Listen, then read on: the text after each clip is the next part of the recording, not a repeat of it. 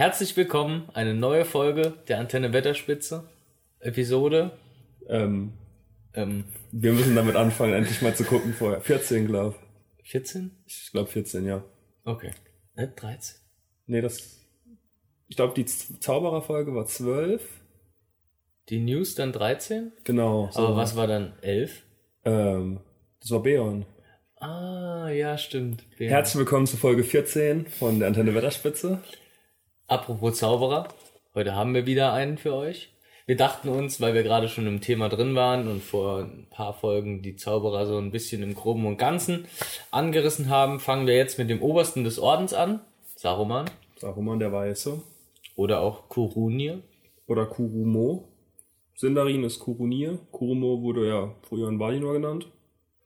Wo wir jetzt schon direkt am Anfang sind. Er ist ein Maya, also einer der Ainur. Aber jetzt legen wir aber direkt los. Ja, Das ging flott. Das ging flott. Ähm, er hat in Valinor hat er Aule gedient, dem ähm, Einur der Schmiedekunst. Also er hat viele Sachen auch der Schmiedekunst gelernt, auch unter anderem das Ringeschmieden. Oder er hat sich mit den Ringen beschäftigt schon. Was ja auch früh. eines seiner Fachgebiete war. Ja, Er hat sich ja, er war grundlegend gebildet und auch sehr fortgeschritten. Also ist der Oberste des, des Istari-Ordens und war der Oberste des Weißen Rats, also des Weisen Rats, nicht des Weißen Rats. Feiner Unterschied. kommen wir noch dazu. Aber ähm, ja, die Ringe der Macht hatten ihn ja schon immer beschäftigt und die hat er ja auch lang studiert und viel. Also seine Kernkompetenzen waren ja im Grunde die Historie Mittelerdes, die Ringe der Macht, chemische Zusammensetzungen, wie man zum Beispiel auch äh, an den Substanzen sieht, die er seinen Orks, Halborks, Urukai mitgibt, um Helms Klamm, um, um den, den Klammball in die Luft zu jagen, für diese Zeit damals, oder beziehungsweise in dem Kosmos, in dem Mittelerde äh, der, der Ringkrieg spielt, doch durchaus fortgeschritten, würde ich mal sagen. Ähm, biologisch die Kreuzung zwischen Ork und Mensch erfolgreich hinzubekommen, dass eine Rasse entsteht, die die Vorzüge von beiden Rassen hat, glaube ich, selten gesehen. Außer von den bösen Mächten, also von Melkor und von Sauron, aber die, die müssen, die sind ja auch Meister ihres Fachs, muss man nicht mal einfach so sagen, also die sind schon Premium böse. ja, und dann halt noch Magie.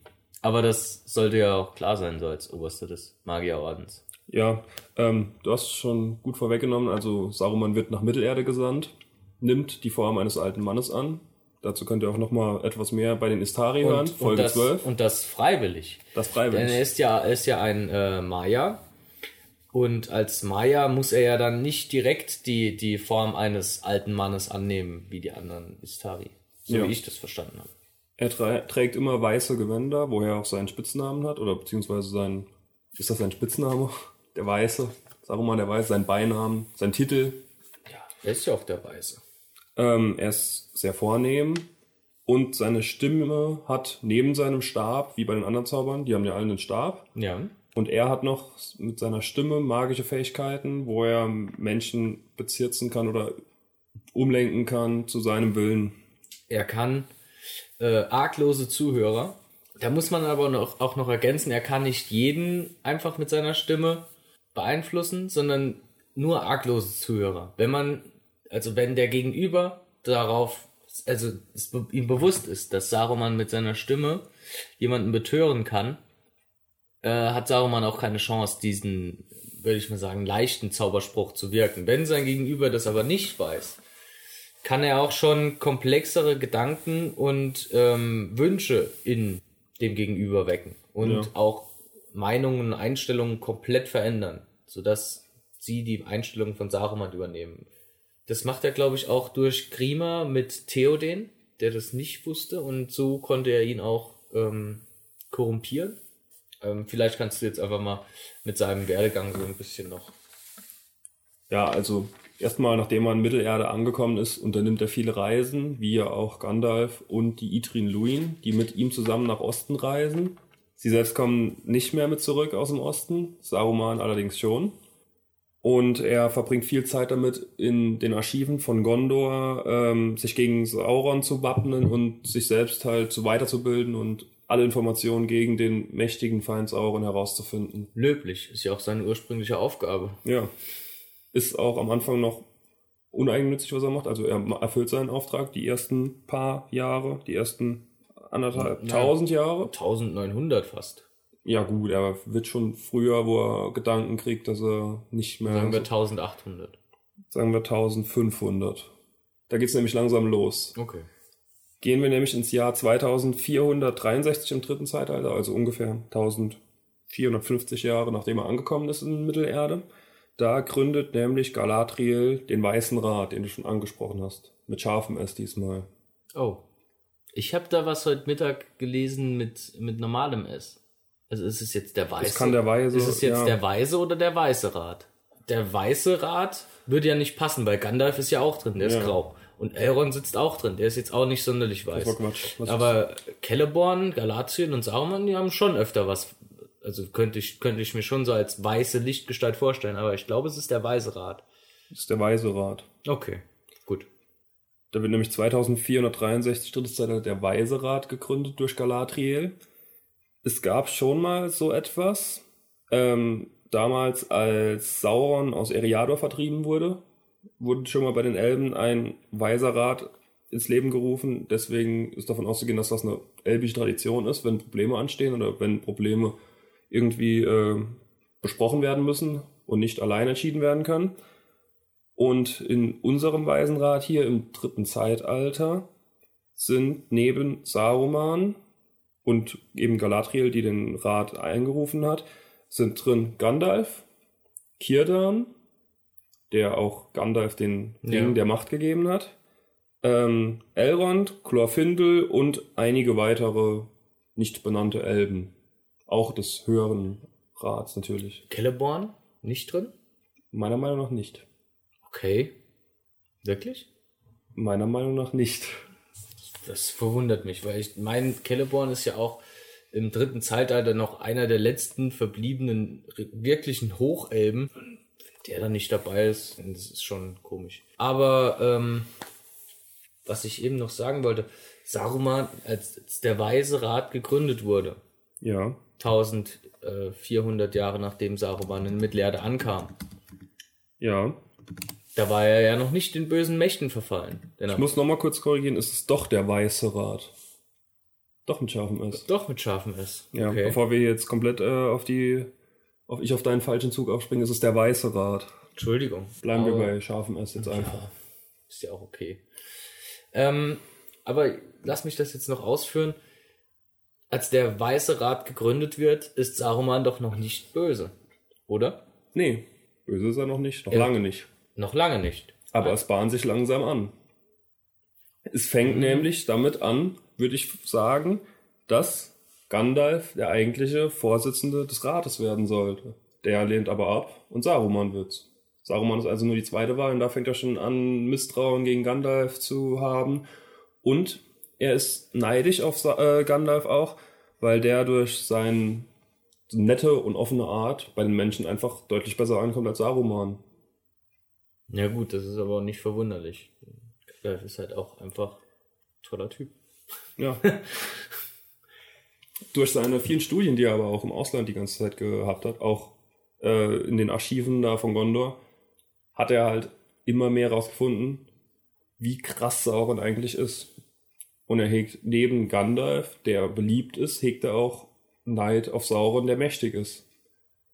Also er will eigentlich beides sein. Er will, dass jeder ihn mag und dass jeder ihn sich unterwirft. Also beides so ein bisschen. Okay. Ähm, Gab es dann nicht im Weißen Rat äh, Entscheidungen, die Saruman getroffen hat, zunächst ähm, entgegen, dagegen Dol Guldur anzugreifen, nachdem bekannt wurde, dass Sauron sich in Dol Guldur regt?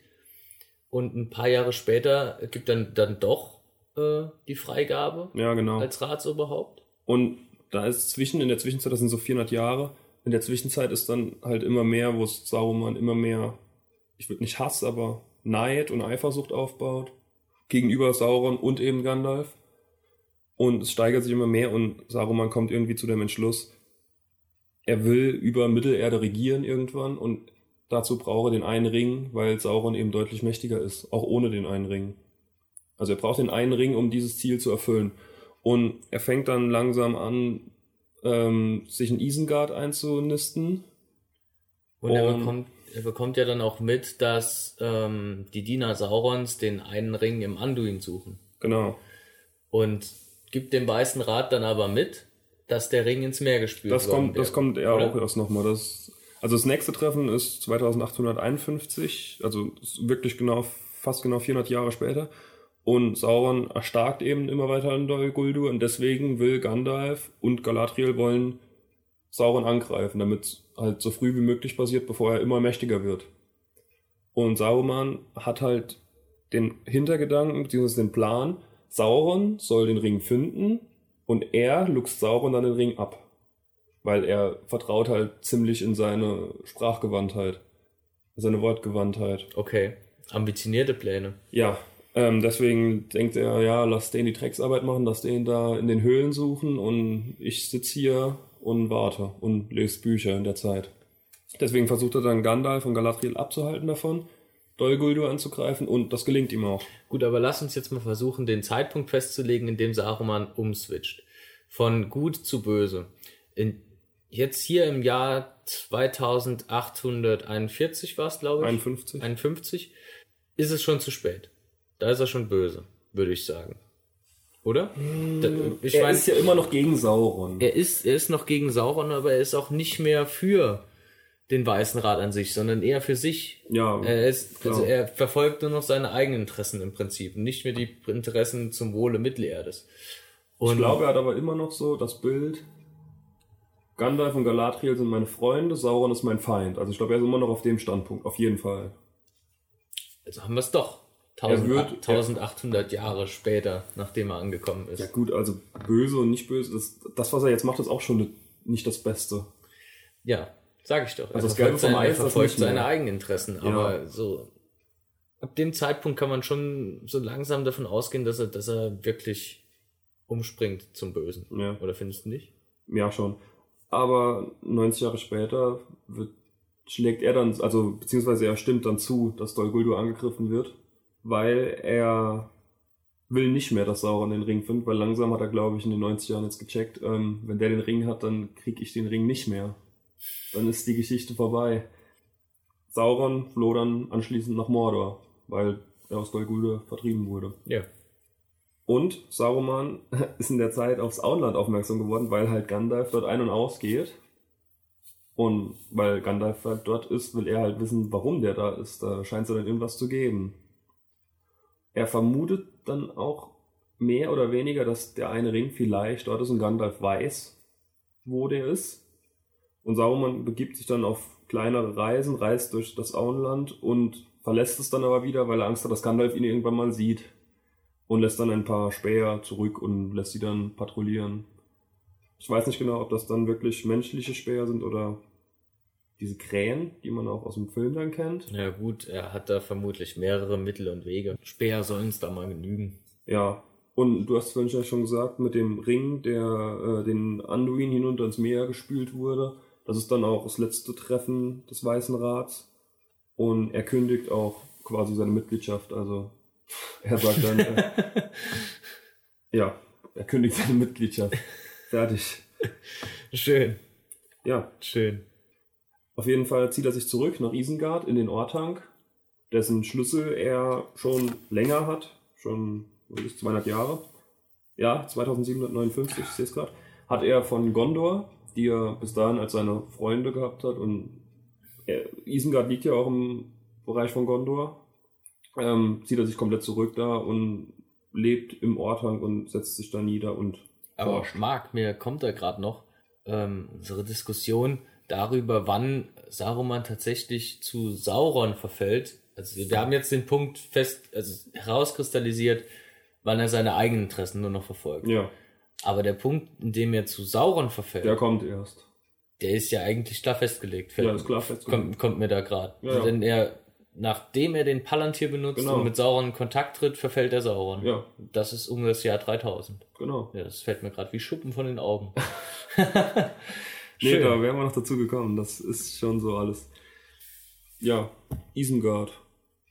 Er züchtet da langsam so seine komischen Gestalten, seine Orks, seine Urukais, alles Mögliche, indem er unterirdisch Öfen bauen lässt und Waffen schmieden und macht da, baut er langsam, aber sicher seine Armee auf. Ja, und lässt halt außenrum die Wälder abholzen und die Seen trockenlegen. Und das erinnert dann wieder auch ein bisschen an Melkor, der das damals auch gemacht hat. Die Natur verschandelt. Ja, aber das ist schon. Also ich glaube bei Saruman, er hatte die Natur und die Landschaft um Isengard herum ja auch als Rohstoff gebraucht. Aber ich finde schon, dass es da Parallelen gibt, dass die Bösewichte von Tolkien in erster Linie die Natur kaputt machen. Das, stimmt. wieder so ein bisschen das, stimmt, das Bild das, das zwischen geht, Tolkien, was sich da durchzieht. Das stimmt, das geht äh, durch alle Bösewichte durch, das, du musst dir vollkommen recht geben. Ähm, das ja. macht er ja auch, glaube ich, ähm, nachdem der Ringkrieg geschlagen ist und er, ähm, nachdem Isengard dann zerstört wurde, also sein Angriff auf die Hornburg und die ganzen also ich meine, was im Ringkrieg passiert, das müssen wir jetzt, glaube ich, nicht sonderlich aufarbeiten, weil das, ja. es ist eigentlich, in den Büchern steht ja alles drin und in den Filmen ist es auch größtenteils korrekt, bis halt auf den kleinen Fakt, dass Saruman nicht in Isengard stirbt und äh, Baumbart ihm erlaubt wow, wow, aus... Wow, wow, wow. Lass mal nochmal durchgehen. Das kommt jetzt auch im Tod, dass... Dass er nicht in Isengard stirbt. Ja, ja, das würde ich schon noch jetzt gleich irgendwie kurz, schneller, äh, länger sagen als in einem Satz jetzt. Ja, jetzt mach doch mal halblang. Ich wollte doch jetzt ausholen. Dann hol aus. Also ich meine, im Film endet die Reise von Saruman auf dem Orthang. Ja. Grima ersticht ihn von hinten, weil er irgendwie zornig wird. Und Saruman fällt runter. In der Extended-Version, wohl angemerkt. Wird aufgespießt unten. Also jetzt nur vom Film ausgehen. Noch um einen draufzusetzen. Genau eben halt noch als Effekt und stirbt er halt, damit man weiß, das Kapitel ist beendet. Aber eigentlich ähm, kommt noch ein ganzes Setting. Kommt noch ein ganzes Setting, denn Saruman, der von Baumbart und den Ents besiegt worden war, und Baumbart, der dann davon ausgeht, dass Saruman mit der Niederlage seine Macht verloren hat und auch nach der Zerstörung des Zauberstabs durch Gandalf, glaube ich, ähm, ja, denkt halt Baumbart, dass Saruman nicht mehr gefährlich ist und lässt ihn gehen. Genau. Und er zieht dann gen Norden, wird dann nach Beendigung des Ringkrieges auch von den ähm, westlichen Siegermächten noch äh, aufgefunden oder getroffen in, in Dunland, glaube ich. Genau. Dunland. Ähm, und da bekommt er dann genau, Wut. Da, da bekommt er doch mal richtig Wut auf die alle und dann denkt er sich, okay, das Auenland. Das Auenland geht dann ins Auenland, unterjocht durch äh, die Herrschaft von Lotho Sackheim Lotho Sackheim Beutlin, genau. Lotho Sackheim Beutlin ist quasi seine neue Marionette, denn er setzt sich ja nicht direkt oben auf die diese die, diese kleine ja wie soll ich wie nennen wir das denn? Diktatur, eine richtige Diktatur. Ah, ich weiß nicht. Ja also da hat er auch schon länger mitgemischt gehabt. Also der, der Loto, der ist mit seiner Mutter, nachdem Frodo weg war, nach Beutelsend gezogen. Mhm. Und der wurde immer reicher, hat immer mehr Land, Länder aufgekauft, also immer mehr Land aufgekauft halt, Grundstücke. Und ähm, er hat das amtierende Oberhaupt einfach weggesperrt und sich selbst zum Oberhaupt ernannt. Ja. Und das hat sich halt Saruman zunutze gemacht, weil der halt so ein bisschen dieselben Gedanken quasi gepflegt hat wie Saruman selbst. Oder hat ihn auch mit seiner Stimme betört. Oder auch so, aber ja, also ich glaube, Saruman ist so ein Weil, Hinterwäldler, Hobbit kannst du auch so irgendwie. Da brauchst du ja, jetzt nicht wirklich Zauberstimmen dafür. Braucht man nicht, aber wenn man es schon hat, ist es wesentlich einfacher. Ja, und er hat ihn sich einfach zunutze gemacht und ihn gelenkt, wie genau. es ihm gepasst hat. Und nachdem dann Frodo und die anderen drei Hobbits, äh, Pippin, Merry und Sam, äh, nach dem Ringkrieg nochmal ins Auenland zurückgekehrt sind, haben sie noch eine kleine Revolte angezettelt und diese äh, Herrschaft niedergeschlagen. Und Saruman wird dann tatsächlich von Grima umgebracht nach einem Streitgespräch. Ein ganzes Buch später. Also das ganze sechste Buch später. Ja. Der siehst du. In einem Satz abgehandelt. Ich werde auch noch zugekommen, keine Angst, keine Sorgen. Ähm, ja, äh, kommen wir nochmal dann kurz zurück zum Ringkrieg oder beziehungsweise noch kurz vorm Ringkrieg, da hat nämlich, wie du schon angedeutet hast, Saruman in den Palantir geguckt, um halt auszukundschaften, wo der eine Ring sein könnte. Und hat dann auch nach Mordor geschaut, weil er gedacht hat, hm, was soll mir schon passieren? Und dann war auf einmal das Auge Saurons eben im Bild des Palantirs. Und ab diesem Zeitpunkt wusste Saruman nicht, dass er von Sauron mehr oder weniger kontrolliert wird, aber es war halt eben so. Und er hat halt sich selbst ganz schön überschätzt. Und durch diese, weiß nicht, Überschätzung und äh, das Machtbesetzen, was er gehabt hat, da hat er dann sich einfach mal schnell einen eigenen Ring noch geschmiedet. Und ab diesem Zeitpunkt war Saruman nicht mehr Saruman der Weiße, laut seiner eigenen Aussage, beziehungsweise laut Gandalfs Aussage, sondern Saruman der vielen Farben hat er sich ab dann genannt. Ist im Film Ja. natürlich auch nicht, ist er halt Ja, ja. weiterhin Saruman der vielen Farben ist er, sollte uns aber ein Begriff sein. Ja, ähm, weil er wird von Gandalf beim Rat sitzen, glaube auch später, ähm, wird er als schillernd bunt bezeichnet. Ja, was er da im Ringkrieg gemacht hat, halt Gandalf zu sich gelockt, hat ihn oben auf dem Ortank ewig lang festgehalten, bis der durch die Adler gerettet wurde. Dann später die Urukai ausgesandt, äh, um eben Gandalf nochmal zu fassen und die Gefährten zu jagen.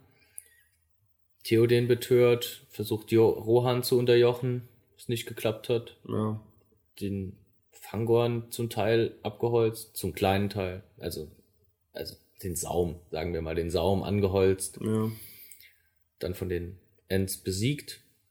Eigentlich schlechtes Zeugnis, das wir eben da ausstellen müssen. ja, durchweg. er durfte ja auch nicht nach Valinor zurück. Mission nicht erfüllt. Eigentlich alles falsch gemacht, was falsch zu machen war. Zumindest ein paar Jahre von den 2000. Aber die hat er halt richtig verbockt. Richtig verbockt. Ähm, es gibt noch so ein paar Besonderheiten, die Tolkien zuerst gedacht hat und dann doch verworfen hat. Also, beziehungsweise eigentlich nur eine Sache. Zum einen, sein erster Name war Saramund. Finde ich ganz gut, dass da Saruman draus wurde. Ähm, zum anderen aber ein bisschen, Ja, ich glaube, da, da fällt mir auch noch was ein. Ich glaube, er wollte ihn zuerst gar nicht als Zauberer ähm, einführen, sondern eher so als verruchten oder verrauchten, verruchten Schlägertypen. Oder? bin ich mir aber unsicher, ob er das direkt von Anfang an hätte sein sollen oder erst später. Statt, Ne, ich glaube, er sollte, er sollte das insgesamt sein und dann hat er sich aber dagegen entschieden und hat äh, ihn als Zauberer. okay. Ich, mir fällt gerade der Name dazu nicht mehr ein, das ist echt schade. Ähm, den habe ich, glaube ich, auch letztens noch gelesen. Auf jeden Fall ein ganz schönes Ding eigentlich, was er sich da überlegt hat, finde ich, dass Saruman eigentlich hätte sollen die Form des Balrog übernehmen, beziehungsweise einfach den Bal der Balrog existiert nicht, er ist halt in dem Fall Saruman in Form vom Balrog und der kämpft gegen Gandalf, Gandalf besiegt ihn und wird dann zum Weißen.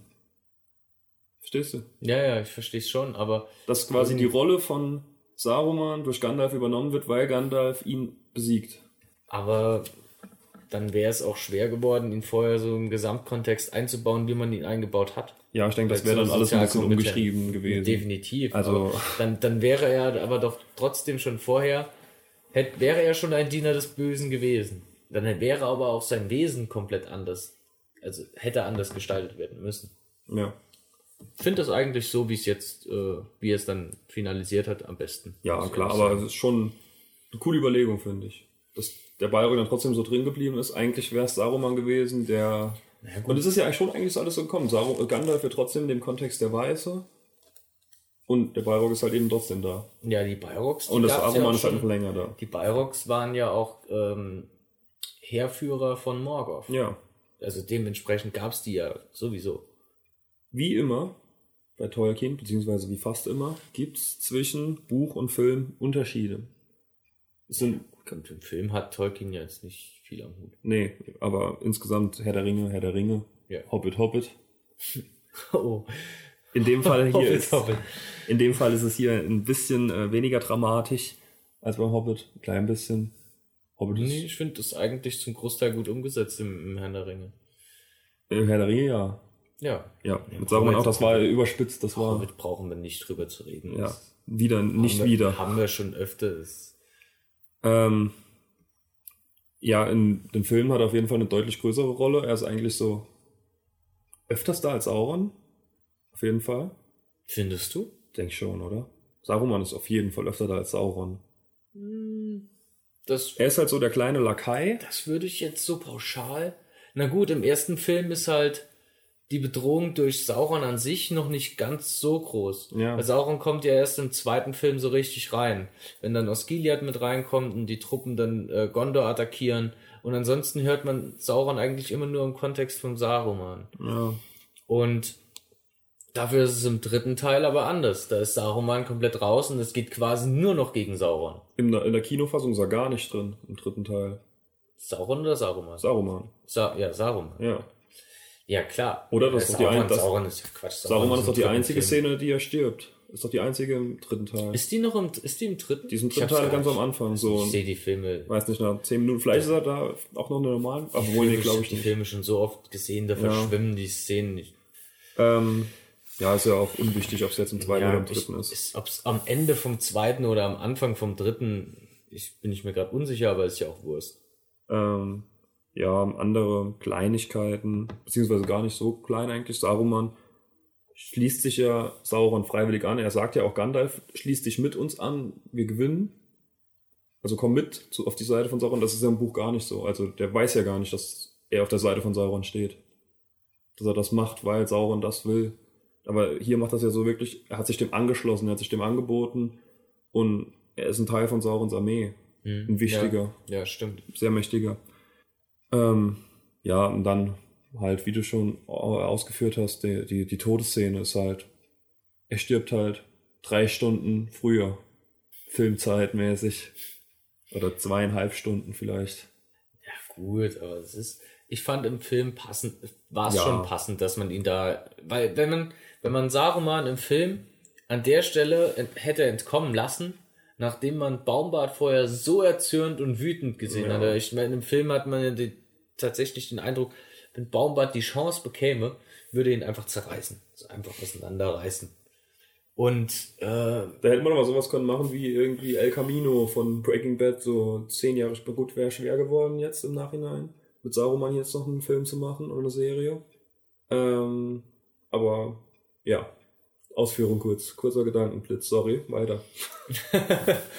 Nee, ich fand, das, das war schon passend, den im Film da zu beseitigen. Weil das hätte, hätte man nicht so wirklich nachvollziehen können, so wie der Film aufgebaut war. Dass er da nochmal gehen darf. Ja. Darstell ah, doch, noch klein, äh, was kleines anderes. Ähm, Saruman zwingt die Gefährten ja quasi nach Moria, beziehungsweise in Moria rein. Das ist auch im Buch gar nicht. Mit den, mit den Krähen, die er da losschickt, die kommen nicht vor. Ja, Und dass er den Karatras mit seiner Stimme äh, zum, zum Sturm. den Sturm Ja, heraufbeschwört, Sturm dass, der, dass sie da nicht drüber kommen. Ja, stimmt. Das Ja. ist auch, das ist im Buch nicht so. Hast du recht.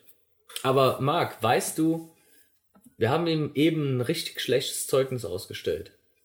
Saruman. Saruman. Aber, weißt du, was richtig gut war? Was? Der Cast im Film. Christopher Lee als Saruman. Einfach überragend.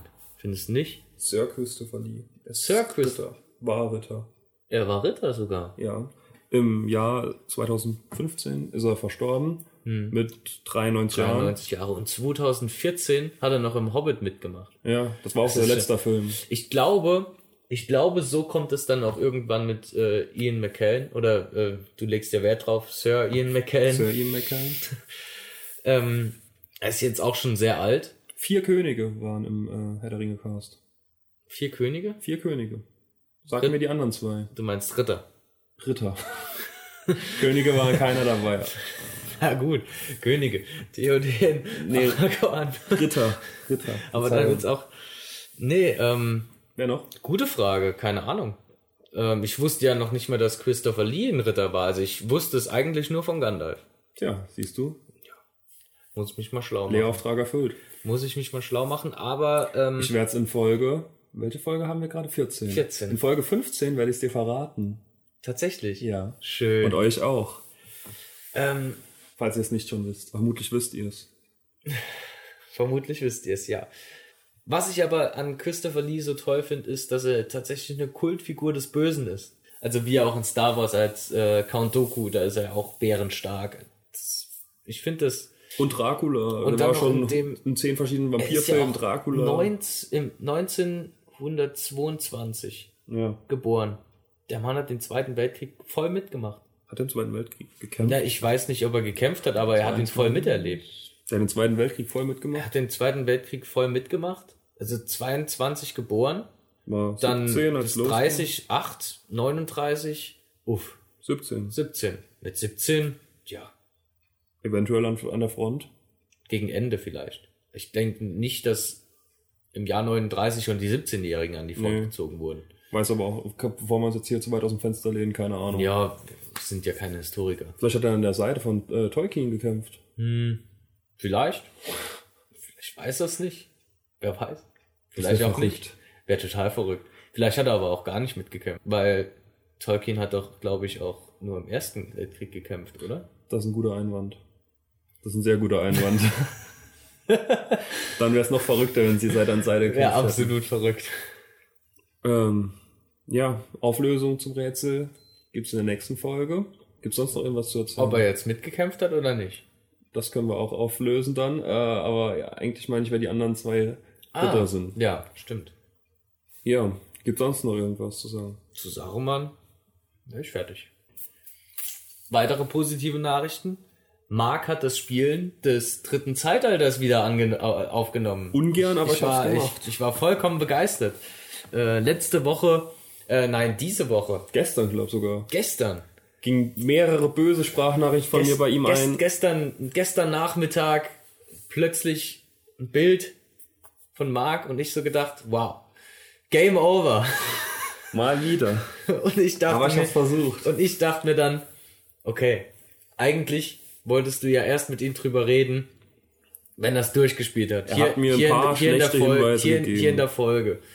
Aber ich habe es nicht auf mir sitzen lassen, weil ich wollte die Folge quasi erzwingen und musste Marc ein, zwei Tipps geben, wie er das Spiel zu handeln hat.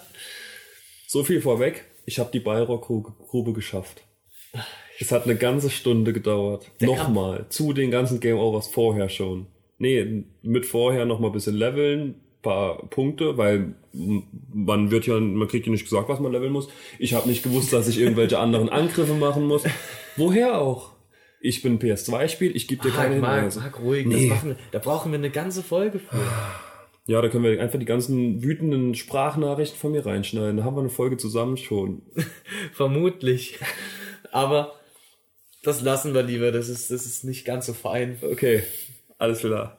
Ähm, dann danke fürs Zuhören. Und bis zum nächsten Mal. Bis zum nächsten Mal. Ciao. Ciao.